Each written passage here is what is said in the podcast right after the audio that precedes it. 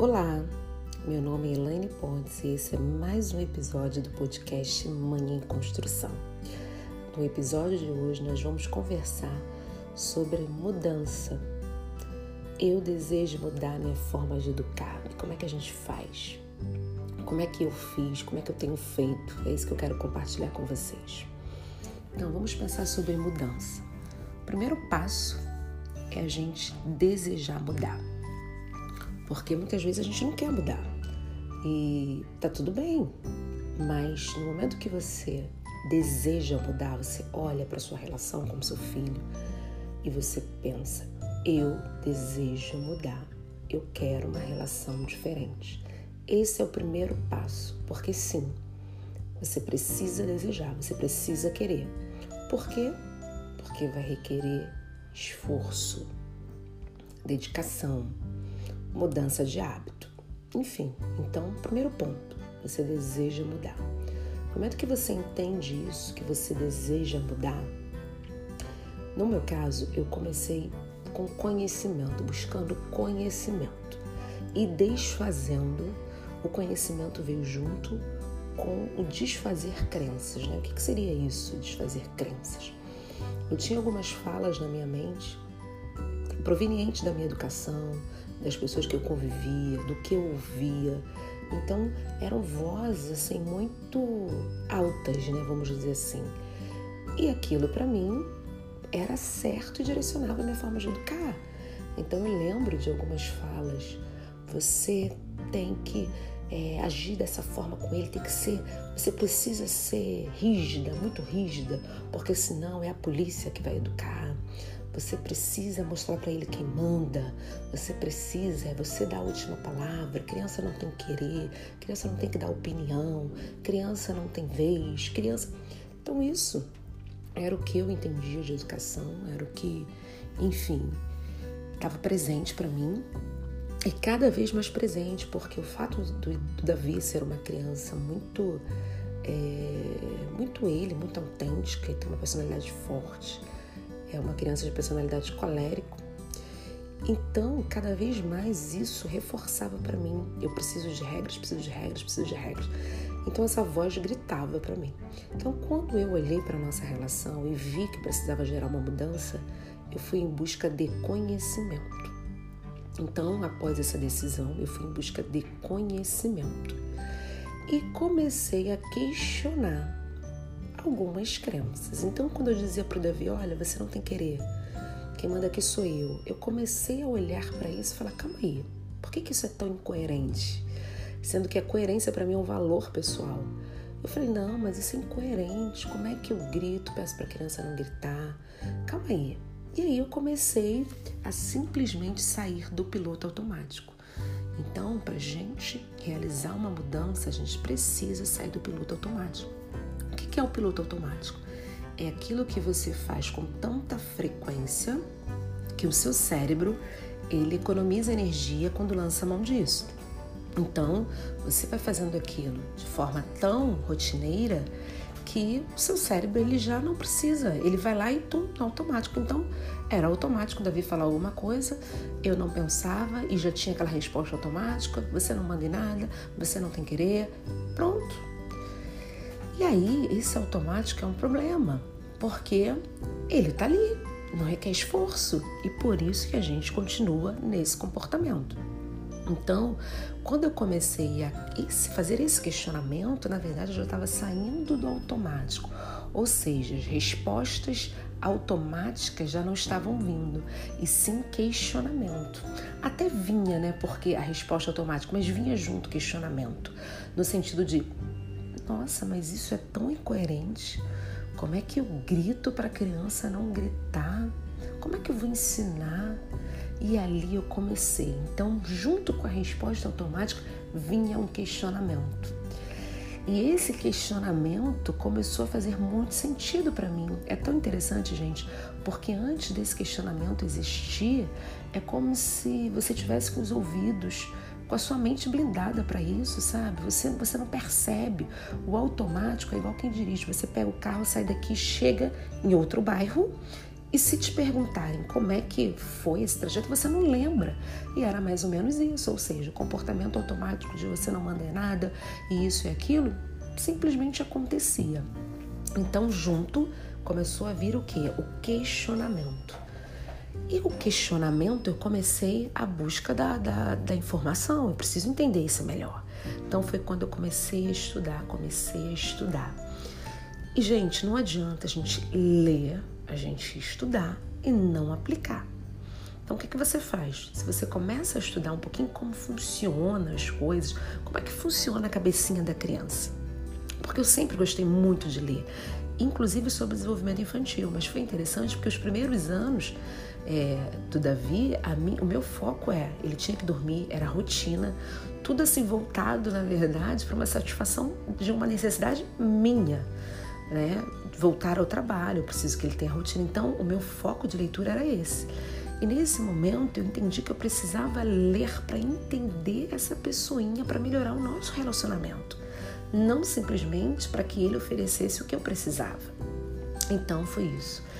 E, gente, é incrível. Quando você começa a ler e você está aberto à mudança, é como se escamas saíssem dos seus olhos.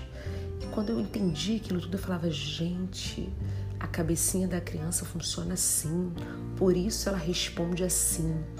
E aquelas crenças, sabe? Aquelas falas que você tem, elas vão sendo desconstruídas. Ah, criança faz isso joga no chão, ela sabe muito bem o que está fazendo, a criança é má, é isso. Aí quando você entende, eu, eu me recordo, lembro o livro Cérebro da Criança, que é maravilhoso. E ali, quando ele vai colocando, o Dr. Daniel vai colocando as questões, que o cérebro está em construção, que o córtex pré-frontal, que é a última parte do nosso cérebro a ser construída, que é responsável pelos nossos impulsos, e ali a criança não sabe lidar, sai da sua mente, sai, sabe? Aquela voz que dizia que a criança age dessa forma porque ela é má, porque ela é egoísta, porque ela quer te afrontar, aquilo vai calando e foi exatamente isso que aconteceu comigo. Essa voz, ela foi sendo calada.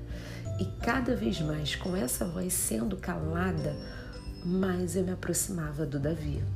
Porque antes, as minhas crianças viam que o menininho folgado, o menininho confrontador, o menininho que queria sim me tirar da minha zona de conforto da maternidade, que não queria fazer o que eu queria.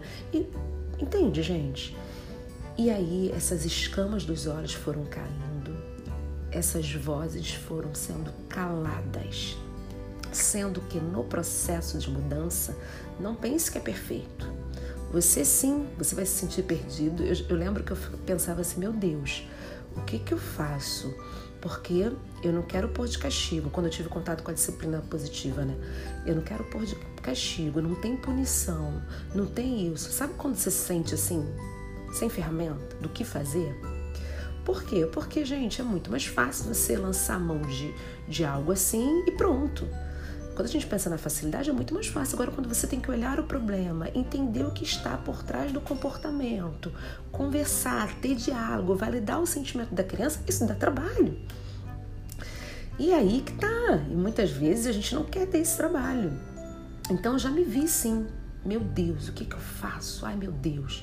Então, assim, é um processo. A mudança, ela é um processo. Hoje, hoje ainda, né, já há alguns anos, é, em busca dessa, dessa educação positiva, colocando isso em prática na minha relação, sim, há momentos que eu erro, há momentos que eu grito, não deveria ter gritado, há momentos que eu falo, putz, exagerei, putz, não era para ter agido dessa forma, e é assim, mas eu acho que o mais importante é que hoje eu tenho clareza do caminho que eu quero. Eu tenho clareza da minha relação com Davi, o que, que eu espero e aí sim, errou, vamos lá, vamos pegar o caminho por aqui. Vamos sair desse caminho que não tá bom e vamos por aqui. Porque a vida, ela não é esse, sabe, essa linha reta, né? A gente sabe que tem lá pontos altos, pontos baixos e tudo bem. Isso faz parte da vida, isso é vida. Porém, diferente Antes, quando simplesmente eu tinha as minhas atitudes no automático, hoje não. quando eu me percebo mais estressada, que eu tô gritando, que eu tô perdendo a mão, eu começo a olhar e falar: vamos lá, deixa eu olhar, deixa eu perceber o que, que eu preciso melhorar aqui. O que, que está acontecendo? Hoje eu não vejo isso como um comportamento normal. Acontece, acontece, mas não é o que eu quero para minha relação. Eu não quero viver minha relação à base de gritos, à base de ameaças, como já foi. E aí eu olho, calma aí, o que, que a gente pode melhorar aqui? Hum, hoje eu não tô bem. Hum, eu acho que essa rotina precisa ajustar. Preciso conversar com o Davi sobre isso. Preciso alinhar isso. Estou me sentindo sobrecarregada. Entende, gente? É olhar a situação de forma consciente e buscar a solução. Então, a gente focar na solução.